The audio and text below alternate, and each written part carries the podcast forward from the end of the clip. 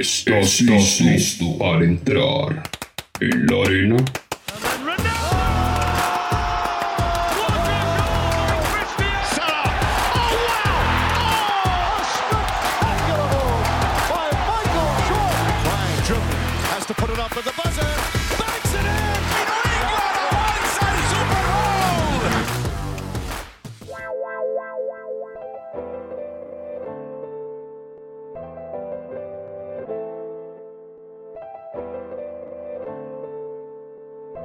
Hola a todos amantes del deporte, ¿cómo están? Estamos en una nueva edición de En la NBA, ahora en la edición del 22 de abril, viernes 22 de abril, 9 de la mañana, eh, para hablar junto con Rolando Flores, como se está haciendo costumbre, eh, sobre los playoffs de la NBA, la primera ronda específicamente estamos hablando, eh, con los juegos que se jugaron ayer, el día jueves, con la serie de Jazz contra los Maps, que ahorita vamos a hablar de esa serie también, Rolly, de Grizzlies contra Wolves, contra Timberwolves y Denver contra Golden State Warriors. Primero saludo a Rolando Flores. Rolando, ¿cómo estás? Muchas gracias por estar otra vez aquí en la arena, en esta sección en la NBA. Todo muy bien, Joaquín. Eh, gracias por la invitación y un placer estar en la NBA otra vez. Perfecto, pues ¿qué te parece si comenzamos hablando con esta sección que, espero que les esté gustando mucho a, todos los escuchas? Eh, los titulares del, del día viernes. ¿Cuál sería tu titular, Rolly, después de la jornada vista de ayer? Eh, bueno, yo voy a ir ahora por uno más clásico y mi titular sería Saquen las escobas, haciendo referencia a los Warriors. Claro que los Warriors ayer terminaron con un 3 a 0 sobre, sobre Denver. Eh, que al rato también les vamos a estar diciendo algunos datitos interesantes específicamente de Jokic, porque es muy, muy triste, da mucha lástima lo que le está pasando a, a Jokic esta temporada. Pero bueno, siguiendo con la, con la dinámica, para mí mi titular sería eh, la pool party de los Warriors. Haciendo referencia, obviamente, a Jordan Poole de ese equipo. Mira, ahora yo fui el conservador y tú te... Claro, intercambiamos los roles, ¿no? eh, Rolly, bueno, pues vamos a... Ya hablamos de los titulares. Los dos obviamente hicimos referencia a Golden State porque creo que más allá de... Pues de que la serie está casi casi finalizada, habla muy bien de la... La gran, el gran equipo que está teniendo Steve Kerr precisamente eh, que está venciendo 3 a 0 al equipo del eh, ex MVP y tal vez futuro MVP, ¿no? Eh, pues sí, la verdad lo están haciendo ver más fácil de lo que uno pensaba. Y tienen, o sea, su, su base inicial es muy buena, pero además están encontrando la forma de tener un sexto hombre que vaya, está siendo para mí inclusive el hombre del equipo, ¿no? Claro, y también eh, mencionar que Stephen Curry está viniendo de la banca en estos eh, últimos partidos, en esta serie ha estado saliendo desde la banca. Eh, obviamente creo que te refieres a Jordan Poole. Jordan Poole está titularizando, pero parecería que es al revés, ¿no? Porque porque pues Curry viene de una lesión, tal vez no lo quieren arriesgar mucho, pero aún así eh, pudo anotar 27 puntos. Y Poole 27 puntos y Thompson 26 eh, puntos, es decir, qué buena eh, qué buena conjunto de guardias tiene tiene Golden State. Sí, e inclusive en el partido 2 de la serie también Curry viene de la banca, anota no recuerdo la cantidad, pero ya llega, ya supera los 3000 en postemporada. O sea, el equipo cada día se ve, se ve más fuerte.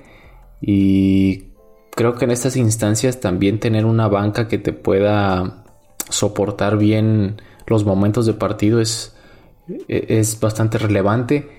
Y sí, hacía referencia por Poole, por Curry, porque ahí creo que se va a ir alternando un poquito ese sexto hombre, que a final de cuentas, eh, pues es como si no existiera, ¿no? O sea, es como si siempre fuera un quinteto muy, muy poderoso. Claro, y hablando también, mencionabas del récord de, de, de, Curry, bueno, también rompió uno Clay Thompson ayer, eh, pasó a Ray Allen con más triples anotados en una en, una postemporada. Todo, todo bien, ¿no? Con estos Warriors, merecidísimo que estén en nuestras dos portadas imaginarias, con nuestros dos titulares imaginarios, pero habla también de la relevancia que está teniendo otra vez este equipo después de estar en los últimos lugares en las últimas dos temporadas. Sí, creo que por fin han dejado atrás eh, de, esas lesiones que que aquejaron mucho, sobre todo a Thompson. Y otra vez están demostrando que, este equipo tiene. ¿Tiene con qué? Sí, Thompson. Dos años sin jugar, imagínate, dos años sin jugar. Para regresar de esa forma que lo ha hecho. Eh, Rolly, ahora vamos a hablar de. Si ya mencionamos el conjunto que mejor lo hizo, eh, debemos eh, en esta ocasión eh, destacar al, mejor jugador ¿no? que, tuvo la jornada de ayer. Eh, ¿Con quién te quedas? Eh, bueno, para variarle un poquito y no hablar mucho de Golden State, me quedo con Jalen Bronson de los Mavericks. Jalen Bronson, claro que sí. Jalen Bronson, 31 puntos, ¿no? El que hizo ante Jazz. 31 eh, puntos. Que, está, que parece que está reemplazando o está cuidándole el puesto muy bien a, a Luka Doncic. Sí, creo que nadie pensaba que lo fuera a hacer de tan buena manera.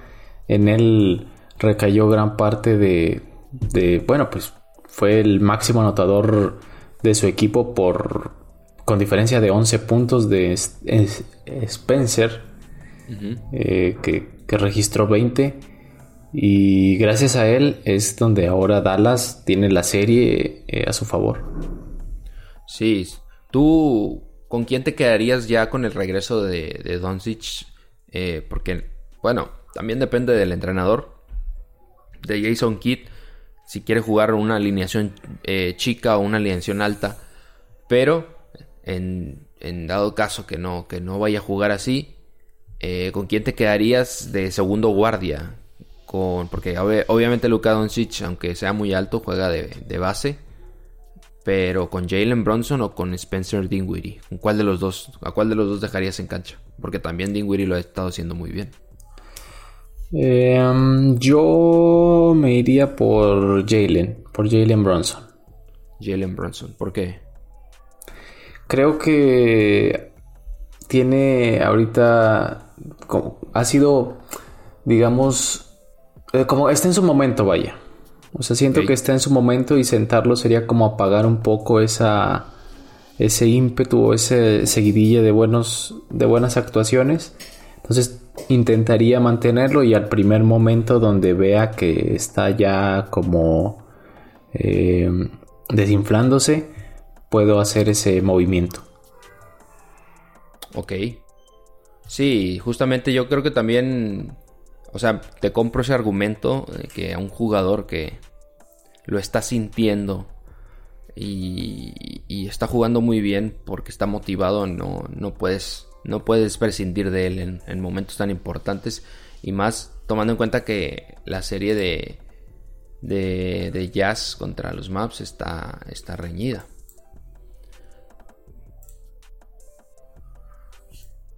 Para mí, el jugador destacado de la jornada de ayer, creo que tendría que irme con... Uy, es que jugaron muchos muy buenos, ¿eh? eh, muy buenos partidos de, los tres, de los seis equipos, ambos, de, los jugadores, aunque perdieron, del, equipo, del lado del equipo perdedor también lo hicieron muy bien. Pero si yo eligiera a uno, creo que Clarky, el ala pivot de los Memphis Grizzlies, aunque viniera desde la, desde la banca, al final jugó 29 minutos, jugó muchos más minutos que el ala pivot titular de, Memphis. Eh, y desde la banca hizo nada más y nada menos que 20 puntos y 8 rebotes con, con 29 minutos. Los, en los últimos en el último cuarto hizo 12 puntos de esos 20 que, obtuvo. Es decir, gran ímpetu de, de Clarky que ayudó a esos Grizzlies a levantar una, un déficit de 26 puntos. Que más adelante vamos a hablar también de los Wolves, de cómo dejaron ir esa, esa ventaja. Pero sí, yo me iría con una. con un como se le dice en España, con un tapado, ¿no? Con un tapado de la jornada, que es eh, Ian Clarkey, de los Memphis Grizzlies. Sí, porque cuando uno ve a, Grizzlies así a simple vista, se iría por Jay Morant, ¿no? Que, es como la estrella o la figura eh, mediática, ¿no? Pero en realidad lo que decíamos eh, la edición pasada, pues tiene mucho sentido, ¿no? Donde este equipo se reparte bien ese, esas unidades, eh, los rebotes, las asistencias y es difícil como que encontrar una figura que sobresalga. En este caso sí coincido contigo, Brandon fue el que se llevó la noche ayer y gracias a, sus puntos encestados en el último cuarto fue que, bueno, también lo que dejó de hacer eh, Minnesota pero, sí, horrible lo que hicieron, ¿eh? Más adelante lo vamos a hablar, pero horrible. De, ahí radicó esa diferencia que pudo haber sido mucho mayor. Sí, me corriges bien porque es Brandon Clarkey. Yo dije Ian, pero es, es, Brandon Clarkey. Y sí, o sea, lo que mencionábamos el podcast pasado hace todo el sentido del mundo y creo que lo, lo apuntas muy bien, que es eh, repartir muy bien, más allá de los puntos, de las asistencias, creo que la palabra clave es repartir responsabilidades, ¿no? Es, lo que ha estado haciendo muy bien Taylor Jenkins en, esta, bueno, con, el, con Memphis durante toda la temporada, pero en esta serie mucho más, tomando en cuenta que, que no vuelve a jugar Steven Adams y precisamente por, por eso Brandon Clark obtiene muchos más minutos. Sí, y que al final de cuentas yo creo que son de esas situaciones que hasta podrían arreglar un poquito los quintetos, ¿no? Porque también no, no, había tenido las actuaciones que estábamos acostumbrados de, Adams. Sí, sí, sí, sí. Y sobre todo creo que a Adams le costaría mantener esa dinámica que tiene, que tiene el equipo de, los Timberwolves. Pero bueno, estos fueron nuestros eh, jugadores destacados. Eh, Rolly eh, Recuérdame tu jugador destacado. Mi jugador destacado es de los Dallas Mavericks, Jalen Brunson. Jalen Brunson, perfecto. Em, por cierto, un dato interesantísimo eh, antes de pasar a la siguiente sección. Jalen Brunson tiene 72 eh, minutos jugados en toda la serie de, de Jazz contra los Maps. Y en esos 72 minutos ha anotado 77 puntos. Es decir, más de un punto por minuto el señor Brunson. Una... Solamente una pérdida, ¿eh? Solamente una pérdida durante esos 72 minutos. Está imparable, la verdad. Yo tampoco prescindiría de él. Sí, no, está en su momento, está en su momento. Pero bueno, ahí lo tienen, Jalen Brunson de los Maps y Brandon Clarkey de Memphis son nuestros jugadores destacados de la jornada de, ayer en los players de la NBA. Eh, seguimos ahora hablando de los equipos que ya están 3 a 0 y que están a punto de sacar la escoba, ¿no, Rolando? Los equipos que están a punto de sacar la escoba. Eh, yo creo que, bueno, al menos tengo uno muy claro que sí le va a sacar. El otro todavía sigo confiando en, en el equipo que va abajo. Eh, me refiero a Filadelfia. Yo creo que Filadelfia ya, ya está. Para mí Filadelfia ya está listo para la siguiente ronda y no veo cómo Raptors vaya a sacar ese cuarto partido. Sí, bueno, está sentenciado eh, Toronto para más que nada por cómo terminó el juego anterior, ¿no? Que se fueron hasta hasta overtime y, que en realidad no jugaron tan mal, pero pero Embiid con un con un tiro de gracia a pocos segundos de, de terminar el partido lo anota un triple y, y bueno manda a la, a la lona a Toronto que parece que ya no se levanta. No, porque yo creo que esos momentos son los que definen eh, el estado anímico de, del rival, sobre todo del que pierde. Y bueno, del que gana pues eleva la moral, ¿no? Y también siento que le falta esa figura diferencial a Toronto que, que sí tiene Filadelfia con Embiid. Sí, y lo mencionas bien, el estado anímico. Lo vi ayer cuando eh, eh, me tocó eh, estar en el Golden State contra Denver y, lo vi cómo, cómo, salieron los jugadores tras el término del partido, los jugadores de Denver, cómo salieron caminando con todos, la mayoría con la cabeza hacia abajo, por el pasillo hacia los vestuarios. Mm, es, es, muy decepcionante que, tras estar jugando bien, porque no es como si hubieran sido palizas, eh, tanto de Golden State a Denver como de Filadelfia a Toronto. Entonces es muy frustrante y es muy desmotivante saber que estás haciendo las cosas bien y que aún así no te salen. Eh, por eso yo creo que en ambas series eh, ya está definida, sentenciada de tanto de Golden State contra de Filadelfia. Y eso que ayer me, me sembré dudas a mí mismo cuando dije que Golden State ya iba a sacar la, escoba en el anterior podcast porque Denver lo hizo muy bien en el juego. No, creo que no merecía perder. Yo creo que el, problema de, Denver fue ese último periodo. Ahí es donde estaba la clave porque eh, sí, o sea, fueron eh, hasta relativamente constantes durante los primeros tres cuartos y no pudieron mantenerse eh, para cerrar el partido. Aunque también Golden State, la verdad, fue. Eh, es que es dificilísimo, ¿no? O sea, perder anotando 113 puntos. Creo que sí debe de ser muy frustrante para, el equipo. Yo igual creo que va a pasar Warriors, pero sí al menos eh, para terminar una temporada que no fue del todo mala. Eh, creo que Denver le debe una victoria a su público, al menos en esta serie.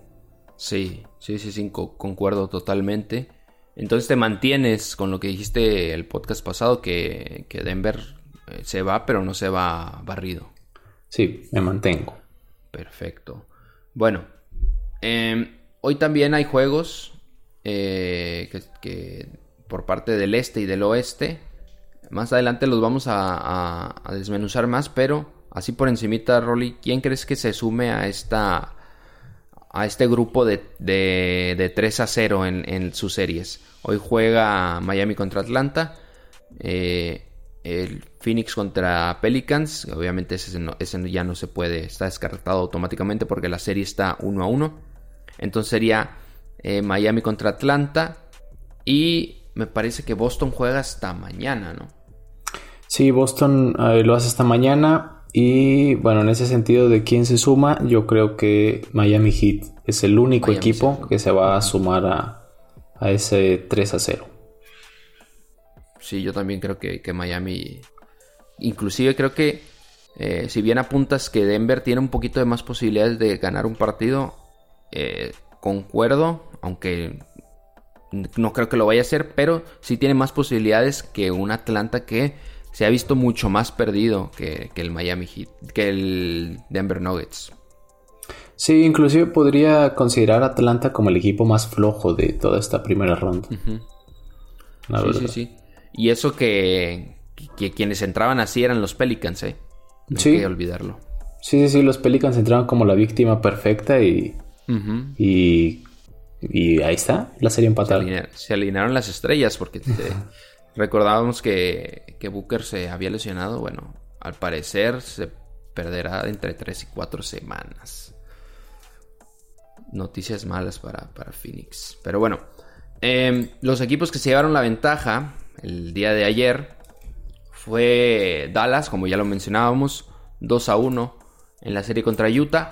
Y Memphis 2 eh, a 1 en la serie contra Minnesota. ¿Quién se lleva la ventaja hoy, Rolly? Entre Milwaukee, Chicago y Phoenix contra Pelicans. Eh, bueno, creo que me voy a ir por la lógica donde Phoenix y Milwaukee se llevan la ventaja. Phoenix y Milwaukee con la ventaja. Bueno, le tienes mucha fe a Phoenix, le tienes mucha fe a Chris Paul. Le tengo mucha fe a, los Suns y también a los Bucks que me fallaron. Me fallaron, me fallaron. Oye, habíamos dicho que los Bucks. Bueno, tú habías dicho que los Bucks se iban a ir en con la escobita, ¿no? Sí. Pero bueno, Chicago hizo la épica y, y, dijo que Rolando dijo qué? Que me callaran, me, callaron mm, mm, prácticamente. Mm, y de Rosen, wow. Gran partido de Rosen. Em, bueno, otra noticia, si estamos hablando de lesiones en Phoenix con Devin Booker, también hay que hablar de una lesión en Milwaukee, que es la de Chris Middleton. No hay que olvidar eso, que también se lesiona el guardia de, Milwaukee Bucks y vamos a ver cómo ajusta Budenholzer esa, esa ausencia. Pero bueno, esos son cómo van las series, quién se podría unir a la marca de 3 a 0, quién se podría llevar la ventaja. Y ahora vamos a hablar específicamente de las series que se jugaron ayer, ¿no? Primero empezamos con la que abrió la jornada, que es la de Memphis contra, contra Timberwolves.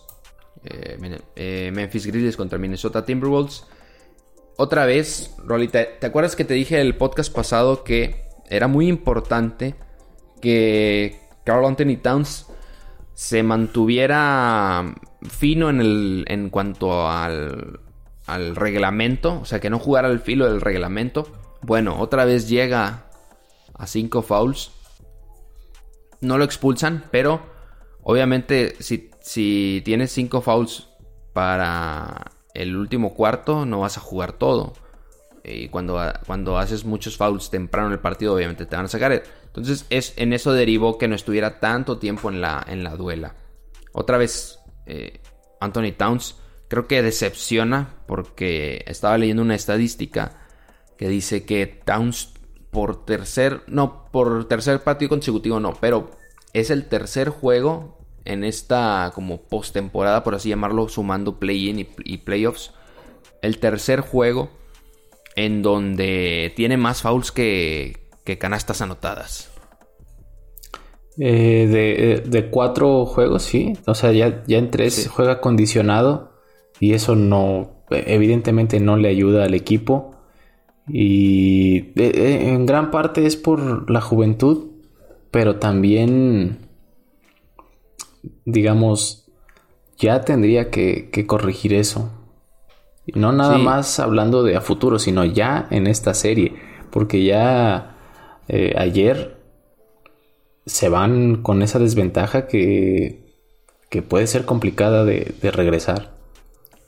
Oye, ¿no crees que esta como pues soltura o, como intensidad de jugar al, filo del reglamento sea consecuencia de tener a Beverly como compañero. Digo, yo ayer publicaba un tweet, bueno, publiqué un hilo en Twitter por si lo quieren ir a, checar a mi, a mi cuenta, es arroba Joaquín Elisam con Z. Joaquín Elisam.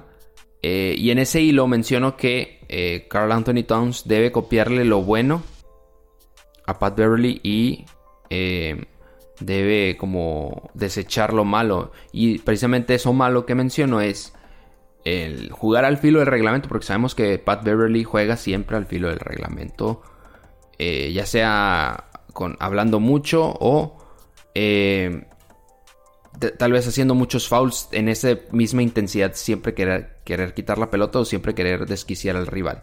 Entonces, por ese lado, una cosa que debe desechar Carl Anthony Towns es eso. Y por otra, es eh, la, hablar de más. Que justamente, no sé si viste el video, donde dice que, bueno, estamos en Minnesota, ya estamos en nuestra casa.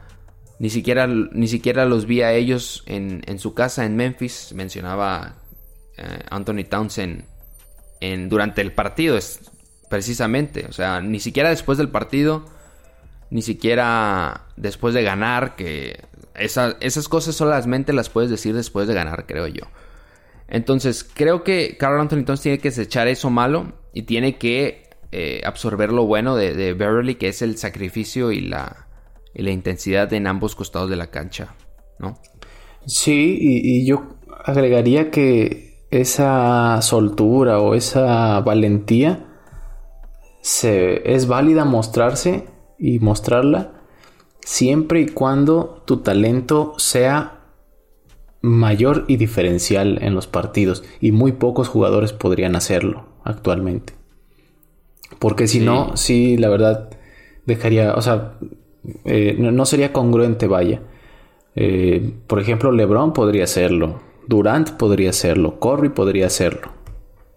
¿Sabes? Esos talentos diferenciales, Doncic podría hacerlo. Y en este sentido, creo que todavía no está en, ese nivel. Todavía tiene que eh, mantenerse un poco más al margen, donde primero hable eh, sus actuaciones y después ya sus actitudes. Exactamente. Sí, sí, sí, lo, dices muy bien. Primero, eh, pues ser congruente más que nada, ¿no? Porque, digo, Beverly es muy bocón. A veces eh, tiene coherencia lo, lo que tanto habla con lo que tanto defiende o lo que tanto juega pero a veces no y son creo que podría decir que son más veces la, las ocasiones donde Pat Beverly le salen más las cosas. Eh, digo, perdón, le salen. Son más las veces que Beverly habla más de lo que mejor juega, ¿no? Creo yo. Sí, sí, sí, coincido. Eh, pero bueno, siguiendo con el partido y dejando de un lado un poquito a, Anthony Towns. Este Memphis contra Minnesota fue un partido muy físico desde el inicio. Eh, lo, vi, lo vi en los primeros minutos y hasta casi el final. Eh, y, fue un partido muy peleado, un partido de esas secuencias de NBA o de baloncesto, donde un equipo no tiene el control total del balón porque parece que el balón no quiere ir con ninguno de los dos, se le resbala de las manos a uno, eh, lo manotea el otro en el aire y sale volando otra vez. la toma uno, parece que la tiene en posesión, pero luego hay alguien por atrás, se la manotea, entonces el balón estaba moviéndose a, placer durante, en toda la duela. Eh, y fue un partido muy dinámico, muy movido, muy, muy peleado físicamente. Los jugadores en cada cuarto, puedo eh, firmar que en cada cuarto hubo por lo menos un jugador que se lanzó a la duela por el balón.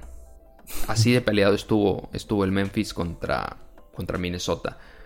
Pero eh, muy peleado con ventajas de Minnesota muy amplias. 26 puntos estuvo dominando Minnesota en algún momento del partido. Pero, pero hubo dos claves importantes para que Memphis ganara este encuentro. Uno, y que, noté muy bien en, esa, en ese término de la segunda mitad, fue eh, un rally de, de, no anotar por parte de, los Timberwolves en la primera mitad, que, como te digo, con 15-0 en los últimos 5 minutos del segundo cuarto. Es decir, los últimos 5 minutos del segundo cuarto, más o menos, porque al final sí pudo anotar algunos puntos, pero entre el minuto 8 eh, y el minuto 5, podría decir, los Grizzlies comenzaron o acabaron más bien con un, con un déficit de 15-0 en algún momento de ese segundo cuarto. Y después, donde nunca puedes dejar que el rival te supere en el, en el marcador solitario de, cada cuarto. Eh, es en el cuarto cuarto, obviamente. 23-0, Rolando. En los primeros 5 minutos del cuarto. El primer, el primer eh, punto de Grizzlies vino eh, después hasta los 7 minutos del, del cuarto cuarto. Una una ventaja perdida y desperdiciada por parte de, Memphis. La verdad, mm, no, no, no puedo explicarme cómo, cómo, lo hicieron porque, porque durante ese tramo, durante ese rally donde tuvo la ventaja Memphis, eh, no era como si Memphis anotara todas, ¿no? Eh, a veces fallaba. Creo que fue más en cuestión de la ofensiva de los Timberwolves. No sé si pudiste ver el partido o si te enteraste de algo, de algo que pasó.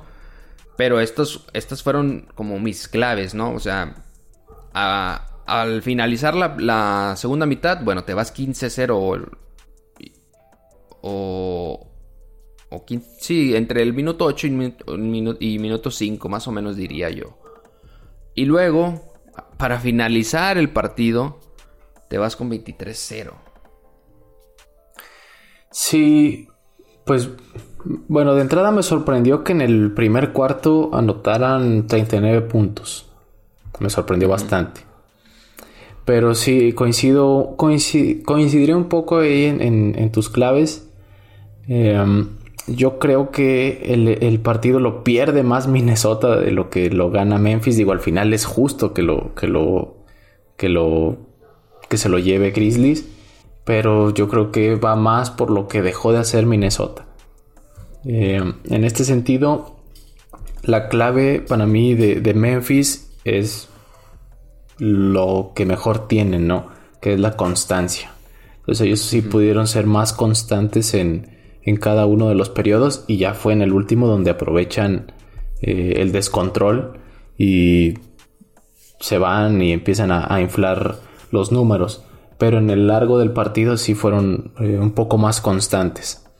Que en el caso de Minnesota fueron unos altibajos muy marcados, porque de 39 unidades, luego encestar 12, y que todavía ahí al, medio tiempo se fueron con la ventaja, eh, pudieron eh, reajustar ahí. Y parecía que lo habían hecho, y después otra vez un pico muy marcado en el cuarto periodo, y es ahí donde yo creo que se define el partido donde en ese cuarto periodo no pudieron mantenerse en ni siquiera decir anotar 30 unidades, pero al menos superar las 20, ¿no? Sí, sí, 42-12 eh, termina el, el, cuarto cuarto a favor de Grizzlies. Solamente dos, dos tiros de campo anotados por parte de, de Minnesota. Una barbaridad y algo que no se puede permitir un equipo profesional de NBA, creo. Creo yo. O sea, esos dos, dos tiros de 10 lo ves en las ligas locales, ¿no? Pero en la NBA es casi inimaginable que eso pase. Sí, Pero bueno, en postemporada peor. Claro, exacto. En postemporada es cuando menos te lo puedes permitir. Eh, pero bueno, al final el, el partido, aunque, aunque eh, fue un mal partido de Timberwolves. En los últimos minutos, como quiera, tenía acceso a la victoria. Sin embargo, una daga de, de Brooks, un triple a un minuto por jugar, fue lo que sentenció y marcó la diferencia de 10 puntos a favor de los Grizzlies. Eh, ya para cerrar este partido hay que hablar de Jamoran. Jamoran, para mí, eh, desde lo, digo, lo que vi en el partido, Jamoran tuvo un juego muy malo. Muy, muy malo. Tuvo 7 pérdidas, 5 de 18 para tiros de campo y 5 de 10 en tiros libres. 50% desde la línea de tiros libres. Y menos, obviamente, menos del 50% en tiros de campo. Pero, pero, aún así, se las arregló el, el señor Jamorant en obtener un triple doble que es el primer triple doble en la historia de los Grizzlies en playoffs. Es decir, ¿cómo explicas esto? Un señor que está jugando el peor partido de básquetbol de su de su carrera en playoffs, de su corta carrera en playoffs, porque la verdad hay que decirlo. Creo que a veces la gente se va como mucho por esas jugadas espectaculares de Morant y de lo que hace. Bueno, tuvo muchas de esas jugadas espectaculares, pero nada más el balón no entró al aro. O sea, se elevaba por los aires, después eh, bajaba el balón y lo subía por encima del defensor en la colada, eh, estilo Michael Jordan, pero solamente de esos 18, 18 tiros, que más o menos fueron 10 coladas de ese estilo, solamente les, le, cayeron como 3. Y, creo que a veces la gente se da mucho por, por Morant como, como el gran jugador, el, futuro de la NBA. Bueno, sí, sí puede ser el futuro de la NBA, pero tiene que mejorar mucho como esa desesperación que a veces se encuentra en eh, no poder eh, anotar. Eh, cada posesión era que, que, que tomaba el balón Morant cada posesión era buscar el aro constantemente y eso a, la larga te, puede, te puede jugar en contra.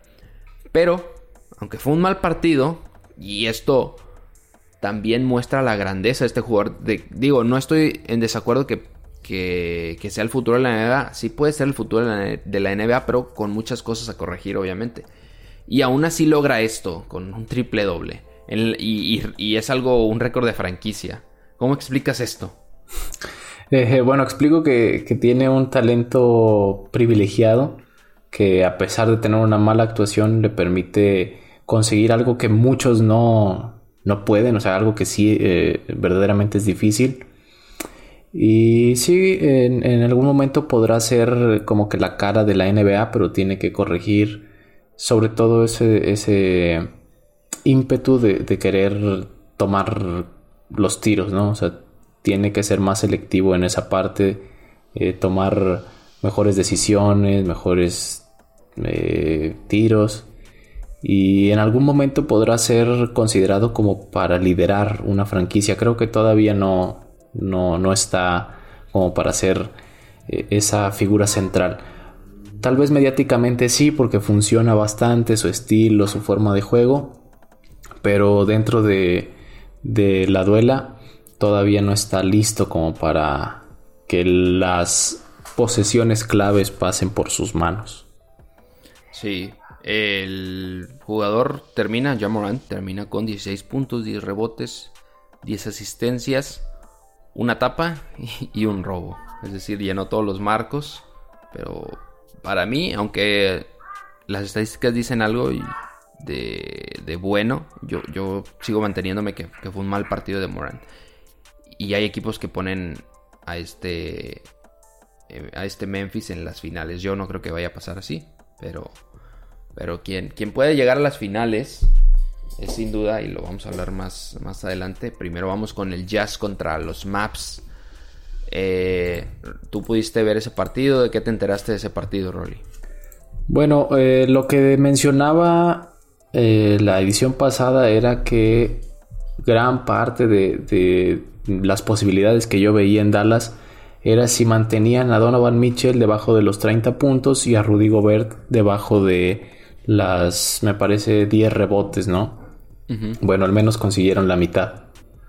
A Rudy Gobert sí lo pudieron eh, incomodar en, ese sentido de, la pintura, donde nada más se queda con 7 rebotes. Pero si Donovan Mitchell sigue eh, inflando esa, esa cantidad de puntos, que al final también podría resultar un poco frustrante para, para el Jazz anotar 118 unidades y perder, ¿no? Pero pues así, así son los juegos de postemporada, ¿no? O sea, es una serie bastante pareja que se va a inclinar más cuando eh, ya se incruste Luka Doncic, pero van a pelear hasta el final. No me sorprendería que se fuera al máximo esta serie, la verdad. Sí, a mí tampoco me sorprendería. Eh, pero creo que el, Jazz pudo haber, aunque perdió, pudo haber encontrado la, la clave para las siguientes. Así como Taylor Jenkins encontró la clave en sacar a, Steven Adams. Creo que aquí Quinn Snyder eh, encontró la clave Y eso fue, tiene que ver con Gobert, porque, mira, te, te voy a aventar un dato. El Jazz en el tercer cuarto, en los, en los primeros ocho minutos, o en los últimos ocho minutos del tercer cuarto, no recuerdo qué momento del partido, pero hubo un momento del partido en el tercer cuarto donde jugaron sin centro nominal. Eh, esto hizo que tuvieran una eficiencia neta de más 12 sin centro nominal. Y ah, durante ese periodo de tiempo, Donovan Mitchell en 8 minutos anotó 17 puntos. Que es una barbaridad en, tan pocos minutos anotar tantos puntos. Y después, cuando entra Gobert, después de esos 8 minutos, eh, la eficiencia neta baja a menos 3 con Gobert. Entonces, creo que a partir de ahora podríamos ver a Gobert mucho menos de lo que lo estábamos viendo. Y aunque una de las claves que habías dicho, Rolly, se queda afuera, o sea, que es quitarle a Gobert esos, esos rebotes que, siempre, siempre atenaza. Bueno, ahora vas a tener que lidiar con Donovan Mitchell, que sin Gobert ha demostrado que puede anotar muchos más puntos. No sé cuál sea la razón, no sé si se siente mucho más liberado Donovan Mitchell en no tener que hacer tantos eh, pick and rolls con pase incluido al final hacia Gobert. Pero esa, esa estadística es muy, muy impactante. Sí, tal vez podrían eh, emplear ahora a Gobert en contextos más específicos de, los partidos. Eh, habrá que ver si no fue nada más, digamos, un accidente esa, esa actuación en el tercer periodo o si fue por el desajuste que creó en, el plan defensivo de Mavericks. Habrá que estarlo viendo eh, conforme pasen los partidos. Pero bueno, también Jazz deberá de aprender que los playoffs se juegan en cuatro cuartos, ¿no? Y no nada más en dos o tres. Entonces tienen que entrar eh, mucho más, eh, digamos, conectados. Sí, igualmente que como le pasó a, Minnesota. al final gana Mavericks este partido 126 por 118 y gana en Utah, que es lo más importante para Dallas, que no ganaba después de 6 años. Tenía 11 partidos consecutivos de playoffs sin ganar en Utah. Una victoria muy muy importante para Dallas, que se le daba muy mal esta plaza, pero ahora parece que ya que ya eh, supieron cómo, cómo hacerlo, cómo obtener la victoria en Utah. 11 de 17 de triples de la banca de Maps es muchísimo.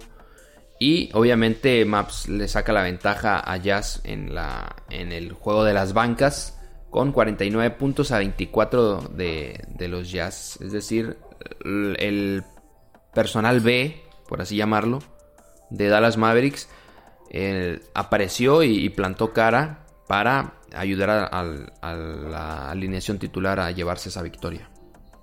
Sí, siempre ayuda esa parte donde no se vea tan marcada la diferencia entre tu quinteto titular y los jugadores que vienen a, ofrecer eh, recambio. Y en ese sentido Dallas lo hizo muy bien y pues ya aseguraron regresar a su estadio. Bueno, claro. Sí. sí, sí, sí, a su estadio, por lo menos con la serie empatada, ¿no? Por lo menos. Bueno, eh, obviamente hablamos de Jalen Bronson al principio del, programa, 31 puntos, 77 eh, puntos en 72 minutos jugados en toda la serie y solo una pérdida. Pero también hay que mencionar el partido de Spencer Dinwiddie, que anotó 20, 20 puntos, 5 rebotes, 6 asistencias y 3 robos. Eh, dos guardias que son, han sido muy prolíficos para, los Jazz sin Luka Doncic. Eh, creo que pueden perder protagonismo ya con, con Doncic en la cancha. no, sé cuándo vuelve, creo que vuelve hasta que regresen a Dallas, ¿no? Me parece que sí. Sí, entonces creo que creo que pueden perder mucho protagonismo, eh, pero se le notó a Luca muy emocionado en ese partido. Estaba en, la banca con, uniforme de, para entrar al partido. No entró obviamente, pero estaba con uniforme para entrar al partido. Y, estaba muy emocionado. No sé si eso, esas actuaciones les le dará un poco más de confianza a Luca en, buscarlos mucho más en los próximos partidos donde, donde él esté. Pues eh, solo, eso solo son buenas noticias para Mavericks, para Dallas, para Doncic, para todos. Eh, y pues hay que esperar cómo regresa la estrella del equipo. Claro, sí, sí, sí, claro, porque también se resiente mucho una lesión de, de, esa, de esa magnitud. Bueno, el último partido que se jugó fue el Denver contra el Golden State, que para mí eh, fue el mejor de, los tres jugados el día de ayer. Mm, algo que me gustó mucho por parte de Denver, para no hablar, para no llenar los oídos a los escuchas de, de Golden State y Warriors y no sé qué, los Splash Brothers, la Pool Party. Bueno, algo que me gustó mucho fue el impacto dinámico y defensivo también de Rivers, de Austin Rivers y de Highland. Highland en el tercer cuarto hizo un gran partido. Los dos, ambos vienen de, jugar de la banca. Y fue la diferencia en ese tercer cuarto para, para Denver para que se fuera eh, parejo en el, en el tercer periodo. Y después, pues obviamente, digo, esto también es opinión personal. Pero eh, la forma en cómo juega Warriors, no sé si pudiste ver el partido ya en, sus, en las posterimerías, ya cuando acabó el partido del Cruz Azul, ¿verdad? Rolly. Correcto. Eh, pero, pero qué bien juega, juega eh, Golden State. ¿eh? Movimientos, ningún jugador se queda estático. En, en Golden State no existe el, el, triple de esquina porque me quedé parado ahí durante los 24 segundos de posesión. No, todos se mueven. Eh, o, es un corte a la canasta, o es un corte a la canasta y luego te vas hasta la esquina. Pero siempre se están moviendo los jugadores de, Golden State. A mí me gusta mucho cómo, está jugando este equipo. Más con las... O sea, creo que inclusive es mucho mejor equipo que aquel que tuvo Steve Kerr cuando tenía a Harrison Barnes y a Andrew Bogut. Porque ahora tiene jugadores mucho más móviles como Otto Porter, como Jordan Poole, como Gary Payton, como se me va, como Bejelica, el, el, el eslavo, el jugador eslavo de, de, Denver, de Golden State. Entonces creo que inclusive es mucho mejor equipo que aquel que, que ganó esos campeonatos hace seis años. Bajo este estilo donde les gusta mucho eh, los tiros eh, de larga distancia, Creo que son muy efectivos o han sido muy efectivos durante esta temporada y más en la postemporada. Habrá que ver si eso lo pueden coronar con al menos llegar a las finales. Pero se ven muy bien, la verdad se ven muy bien. Por más que Denver jugó también muy bien. Por más que Jokic sigue con sus números de MVP. Por más que, que la banca eh, responde de buena manera en los Nuggets. Eh, la verdad es que es prácticamente indefendible ese, no sé si llamar dúo o trío que se puede formar entre Thompson, Poole, Curry, cuando se, uno entra, el otro sale, juegan, o sea, para mí es... O sea, yo, yo sí confiaba en, Denver que podía, al menos en casa, como que eh, dar señales de que pelearía pero la verdad es que le tocó un rival muy difícil. Sí, muy, muy difícil. Eh, y también no hay que olvidarnos de Draymond Green. Me olvidé mencionarlo. Gran jugador Draymond Green que se va con, la, con el robo determinante a 30 segundos por jugar del encuentro. Eh, rivalidad con Nikola eh, Jokic en el poste. Y Draymond Green le roba el balón a, a Jokic gran, gran jugador defensivo. Eh, mencionábamos que Thompson pasó a Allen con 386 triples. Curry anotó 27, Thompson 26 y Poole 27. Poole tiene. Es su primera aparición en playoffs. Y tiene ya acumulados 86 puntos en solo 3 partidos de playoffs. Esta es la segunda. Eh, la segunda mayor eh, eh, récord o sí, acumulación de puntos en tres partidos por parte de un jugador en sus primeros playoffs.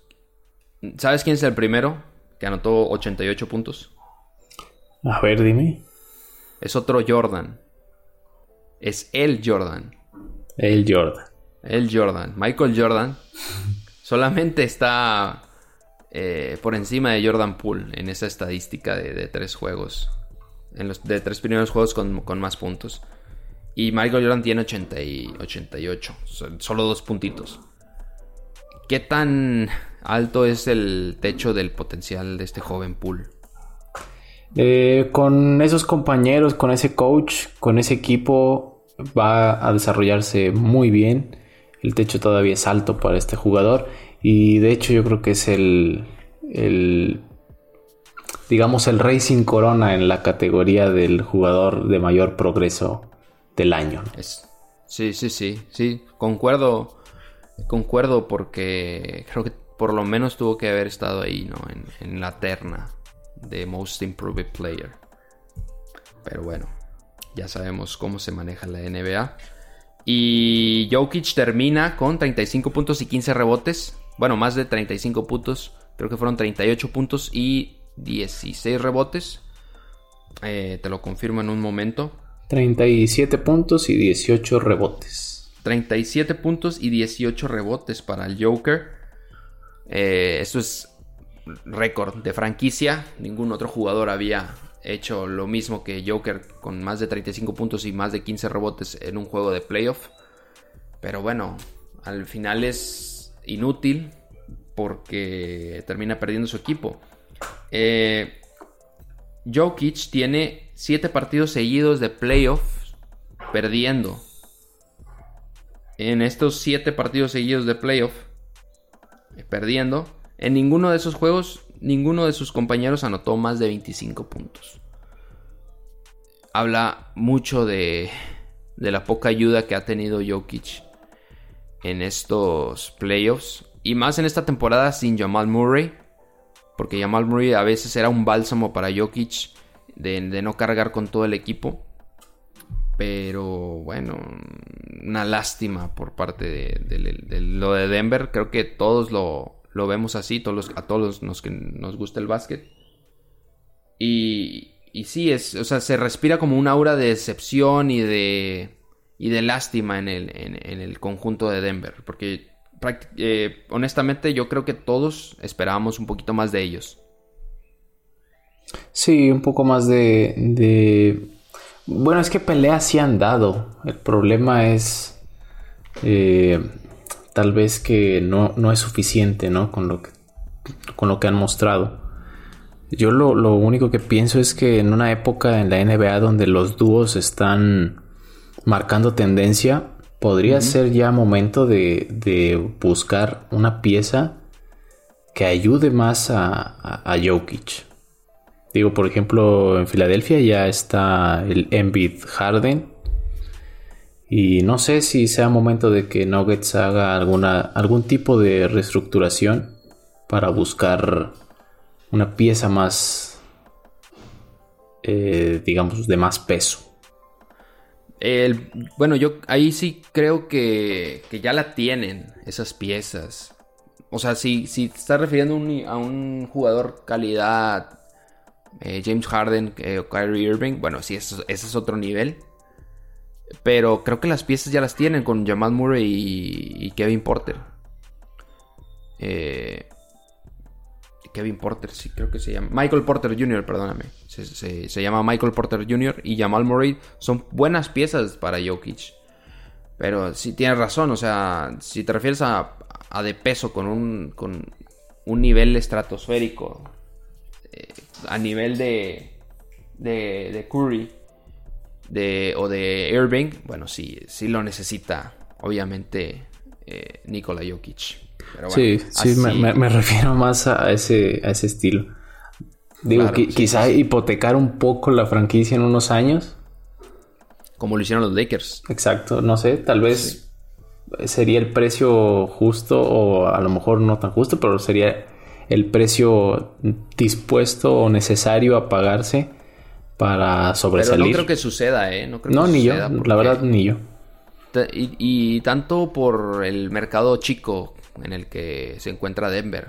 O sea, no tienen esa presión de, de ganar eh, a fuerza el siguiente año, ¿no? O sea, creo que no tienen prisa en, en ganar. Y, y los Lakers sí tenían prisa. O sea, es un Sí, mercado sí. mucho más grande, es una franquicia más prestigiosa. Y por eso creo que no, no van a hipotecar para nada el futuro. Sí, no, todavía Denver puede construir un par de temporadas más. Sí, sí, sí. Veremos qué pasa con Denver, que al final pierde con Golden State 118 a 113. Y se pone eh, prácticamente difícil en la serie que, la gana Golden State 3 a 0. Pero bueno, ya para cerrar el programa, vamos a. Porque ya vamos para la hora y no, tampoco quiero agobiar mucho a los escuchas. Vamos a las, a las series que se juegan hoy. Hoy precisamente ya lo hablamos por encimita, pero vamos a repasarlo, desmenuzarlo rápidamente. Eh, la serie que abre, que abre la, la jornada de hoy es la de Miami contra eh, Atlanta, que yo creo, eh, honestamente, que el Heat va a, lle- va a llevarse otra, otra victoria, aunque se encuentra en Atlanta.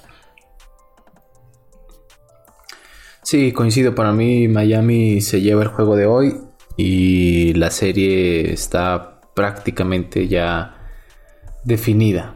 Sí, más con esa actuación, yo creo que debe venir motivado Jimmy Butler de 45 puntos, ¿no? Sí, no, ya para mí ya hay que sacarle escoba. Bueno, hay que tener un poco de cuidado con esos eh, predicciones porque una de esas fue la de, eh, la de Chicago contra Milwaukee que le empata la serie Chicago en Milwaukee a... no, perdón, le empata la serie de Chicago a Milwaukee en su casa con una gran actu- actuación de, de Rosen en el último partido y hoy tratarán de sacar un eh, juego en Milwaukee eh, ante un Giannis que no tendrá a Chris Middleton como compañero y que puede ser una de las claves para que Chicago se pueda llevar este segundo partido. Creo que sí. Este tercer partido, perdón. El tercer partido. Creo que sí va a pesar eh, la, la lesión de, de Middleton. Eh, igual es pareja. La verdad, para mí es parejo este, este enfrentamiento. Sigo viendo superior a, a Milwaukee por las figuras estelares ¿no? que tiene, sobre todo por esa, ese liderazgo de Yanis que, que se puede echar el equipo al hombro Y sin sobre ningún todo Brook problema. López, que regresó, regresó muy bien. Brook López en el último partido. Al final no se le dieron las cosas, pero regresó muy, muy bien anotando de triples. Eh, y creo que también puede ser un bálsamo para, para Giannis, ¿no? Sí, un complemento bastante bueno, la verdad. Un muy buen complemento que tienen. Y en el lado de Bulls, no quiero decir que dependan mucho de, lo que haga DeMar DeRozan, pero si no sale tan conectado, también eh, mm, pueden batallar bastante. Creo que ahí la clave podría ser, como bien mencionas, de Rosen y sobre todo el desempeño de Caruso en defensiva, que en el último juego lo hizo muy bien también. Bueno, la última serie, que va a ser la de Phoenix, que cierra esta jornada, va a ser la de Phoenix contra Nueva Orleans, en Nueva Orleans, en Phoenix, perdón. Eh, ¿Quién crees que se lleva la, la victoria aquí? Tomando en cuenta la lesión de Devin Booker, que no va a estar hasta, al parecer, el quinto o sexto juego, si hay que hay esos juegos. Bueno, estaba teniendo un muy buen partido. Yo creo que tenía pinta como para ser el mejor de ese encuentro, eh, de no haber sido por la lesión. Pero aún así, yo creo que Phoenix debería de imponerse, no eh, con un marcador muy holgado, pero sí debería de imponerse. Y digo, no quiero pensar que fue un, eh, digamos, un, un error ahí en el sistema el haber perdido el juego 2. Pero sí, la verdad es que no, no veía a Pelicans compitiendo como lo han hecho. Y aún así creo que hoy se impone la lógica y Phoenix se va adelante.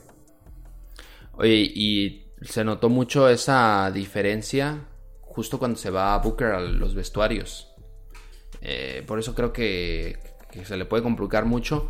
Pero también era el momento del partido de no saber qué hacer sin Booker en ese preciso momento, a lo mejor con un plan ya establecido.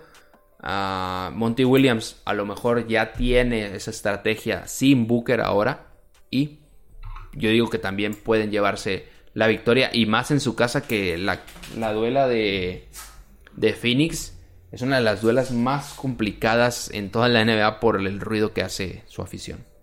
Sí, que en los últimos años se ha mantenido, la verdad, como un equipo ultra poderoso. Y bueno, a lo mejor podría ser buen momento como para darle todavía un papel más relevante, ¿no? A Cameron Johnson o a ese tipo de jugadores que vienen eh, pisando ya como, como la... Michael Bridges. Exacto, como la, la, nueva cara de la franquicia cuando ya se vayan depurando algunos jugadores, ¿no? Exacto. Pero bueno, ¿algún apunte final para ya irnos, Rolly? Pues el fin de semana va a estar muy interesante. Esperen también los juegos del sábado. Los de hoy están muy bien. Yo, si tuviera que, si nada más pudieran ver uno, yo les diría que se fueran por el de Chicago contra Milwaukee. Sí, vamos a seguir esa, esa dinámica, me gustó. Eh, yo también si tuviera que decir una serie para seguir este fin de semana, eh, les pondría que eh, la, de, la de Boston contra Brooklyn. Porque aunque Brooklyn eh, pereció en, el TD Garden, en, en, el último, en el TD Garden, no, en el, en la Nets Arena, en el último juego, bueno, ahora Boston en, en la casa de Boston podría ser otra, otra historia. lo, lo, único que sí les digo es que mañana pueden tener maratón. Si quieren el primer partido, podrían perdérselo. Digo si no tienen así de que todo el, día para poder verlo, el primero podrían prescindir de él. Pero desde las tres y media hasta, no sé, las, el juego de las nueve. ocho.